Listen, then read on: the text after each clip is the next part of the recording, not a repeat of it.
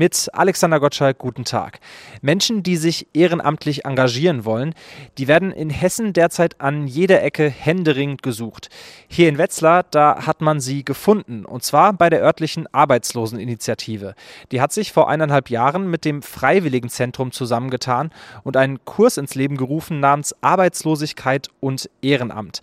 Dort lernen Menschen, die seit Jahren keinen regulären Job haben, ganz freiwillig alles, was es über ehrenamtliche Arbeit zu wissen gibt.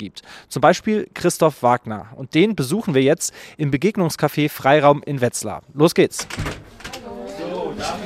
Ja, und hier stehen jetzt viele kleine Tische. Es wird Kuchen gegessen und es gibt Würstchen.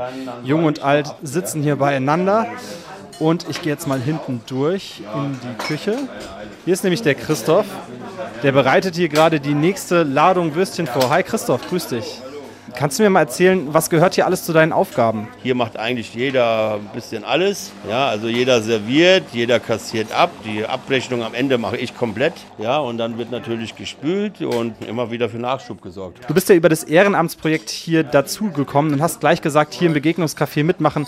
Das ist genau das Richtige für mich. Ja, das Gute daran ist, dass man hier auf äh, Gleichgesinnte trifft und auch auf Leute trifft, die jetzt einen kleinen Geldbeutel haben oder vielleicht auch sozial bisschen weniger Kontakte. Und ja, das bereitet mir halt einfach Freude, für die Menschen was Gutes zu tun und dann auch das Lächeln in den Augen zu kriegen. Du hast erzählt, du bist seit fünf Jahren etwa arbeitslos, bist eigentlich ausgebildeter Kaufmann, hast ein Studium abgebrochen. Jetzt willst du zurück auf den Arbeitsmarkt. Wie hilft dir hier dieses Ehrenamt? Ja, zum einen so wieder in die Struktur zu kommen, ja, zu sehen, dass man auch belastbar ist, körperlich wie mental. Und was dann der kleine Nebeneffekt ist, äh, dass man sich natürlich hier auch ein bisschen Vitamin B oder hier andere Kontakte äh, knüpfen kann kann und auch einen Fuß in die Tür bei irgendwelchen Vereinen oder Betrieben bekommt. Insgesamt rund 50 Menschen gibt es, die darüber schon ins Ehrenamt gekommen sind und viele davon sind auch aktiv dabei geblieben. Und deshalb soll es auch im nächsten Jahr wieder einen solchen Kurs geben hier in Wetzlar. Das war aus Wetzlar Alexander Gottschalk.